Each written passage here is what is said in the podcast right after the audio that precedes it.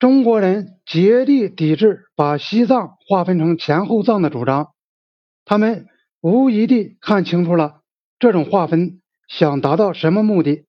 在他们看来，这就是要把整个西藏，或者把西藏的大部分从中国分割出去。蒙古就正是这样。一九五零年，中国承认外蒙古为蒙古人民共和国。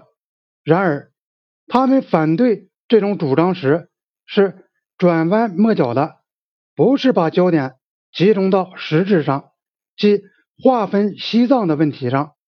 而是把焦点集中到英国主张的划分线应该在哪里的问题上。就在这个问题上，会议终于开不下去了。一九一四年四月初，麦克马洪又使陈一范在会议所讨论的条约草案和附图上草签，但是陈一范只是根据。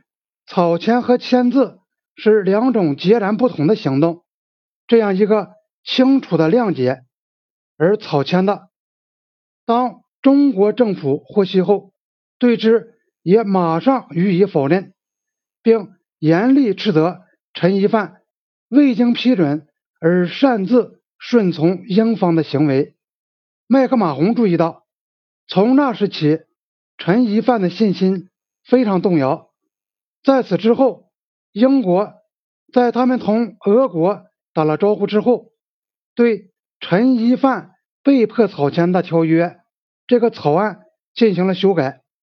这种修改使被否认的陈一范的草签所能赋予这个条约的任何有效性，如果说这种草签有什么有效性的话，都完全丧失了。麦克马洪。当时也必定看出，在这件事发生以后，再压陈一范越过政府指示行事不会有什么作用。七月间，他认定中国不会在条约上签字，就是会议收场。伦敦指示过，如果中国拒绝，就不要同西藏签订双边条约。麦克马洪一直是。受这个指示约束的，但是他却把伦敦嘘声恫吓中国说要签订这样一个英藏条约，理解为伦敦方面在方针上有变化。伦敦重申麦克马洪不能同西藏签订双边条约的指示，并没有及时到达他那里，因为发电报的那天。午饭前，没有一个能批发电报高级官员留在伦敦的外交部里面。麦克马洪因此就着手同西藏代表签订了一个联合宣言，声称重新起草过的条约，这次只由他们双方草签的，对双方政府都具有约束力。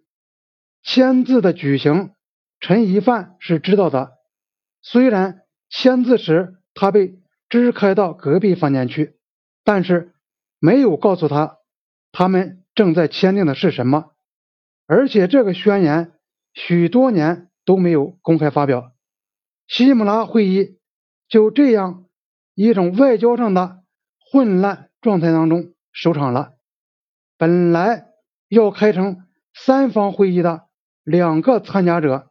公然签订了一个秘密宣言，条约草签的一个文本由三方草签，后来的一个文本由两方草签，还有一张地图由三方草签。所有这一切都为各国的法学家们提供了很丰富的材料，而在半世纪后的中印辩论中。又反复加以推敲，但是中心的结论仍然十分清楚，而且当时英国政府也承认，西姆拉会议没有产生中国政府作为缔约一方的任何协定。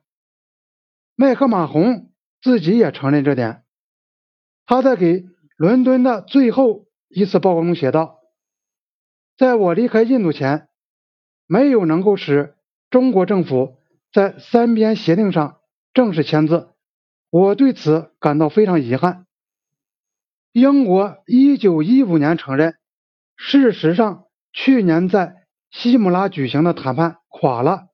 接着解释为什么会如此，因为印度政府过于起劲的为西藏争取最有利的条款。其次，中国否认西藏享有主权，从而否认西藏享有条约缔结权。中国当时。正式的、着重的、一再的声明，他绝不承认西藏和英国之间的任何双边协定。中国代表陈一范在一九一四年七月三日的会议上做了如此的声明。中国驻伦敦的公使也向英国政府做了同样的声明。这样的一个双边协定，作为西姆拉会议的。秘密副产品事实上是存在的。一九一四年二三月间，英国和西藏在新德里讨论西藏阿萨姆边界问题，结果双方同意了一条边界线，即麦克马洪线。中国没有被邀参加，也没有将这次讨论内容通知中国。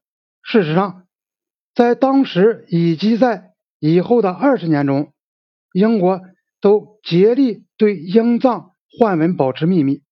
这些换文不仅破坏了1906年的英中条约，英国在条约中曾保证不兼并西藏领土，而且也破坏了1907年的英俄条约。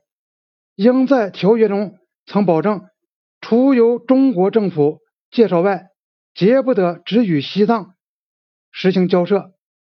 尽管英国多方防范，中国代表团或者驻加尔各答消息灵通的陆星奇，多半还是听到了英国同西藏在德里进行的秘密讨论的风声。即便如此，他们也并没有表示确已知情，只有从。中国一再声明，绝不承认英国和西藏间当时或以后签订的任何条约或协定。这个事实来推测，他们是了解这种情况的。